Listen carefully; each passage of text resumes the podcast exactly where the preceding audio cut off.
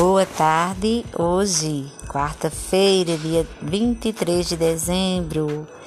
Nesse dia a gente contempla a providência divina, a graça a ser pedida, a graça de realizar o que Deus espera de mim, como fez João Batista. O evangelho de hoje está em Lucas capítulo 1, versículos 57 a 66. E o salmo de hoje é o 25. Então, hoje vamos rezar o nascimento de João Batista, que conhecemos por São João Batista. Seu nascimento e seus primeiros dias de vida são, são contados por Lucas com alguns acontecimentos. Depois do nascimento, discute-se sobre o nome a ser dado ao menino. Seu pai, Zacarias, resolve o problema dizendo: o nome dele é João. E resolvendo o problema, recuperou a fala, porque tinha ficado mudo quando o anjo lhe anunciou o nascimento e começou a louvar a Deus.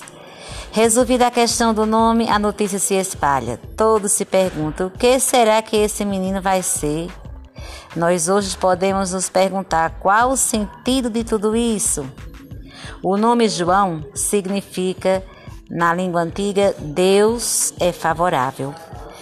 De modo que, de que modo Deus é favorável?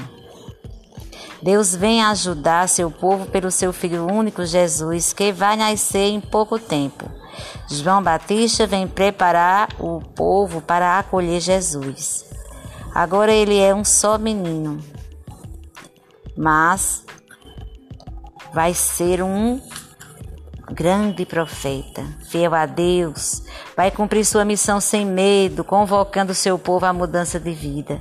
Vai ser fiel e corajoso até que lhe cortem a cabeça por não ter tido medo de apontar os erros do rei Herodes. Tudo isso porque a mão do Senhor estava com ele. Deus era seu amparo. Nós também precisamos realizar o que Deus espera de nós. Muitas vezes podemos perceber Deus agindo dentro de nós, pedindo que mudemos nosso modo de vida. Pode não ser fácil fazer o que Deus nos pede, mas Deus é favorável e Sua mão está conosco, como estavam com João Batista. Que o exemplo de João nos ensine a confiar no Deus que é favorável e nos conceda a graça de sermos fiéis e corajosos para fazer o que Ele deseja que façamos. Com os olhos da imaginação, meditando as leituras, vê o menino, Isabel acariciando o recém-nascido, a discussão do nome e Zacarias escrevendo numa tabuinha ouvir as palavras. De fato, a mão do Senhor estava com ele. Palavras também dirigidas a mim. O que este texto diz para mim? Que luz traz para minha vida diária? Como me preparar para perceber o Senhor em minha vida?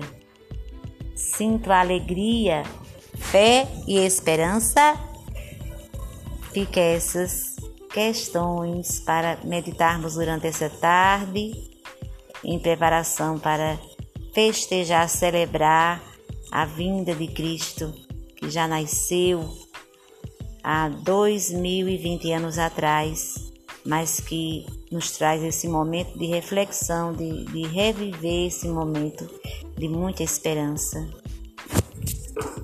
Fiquem com Deus.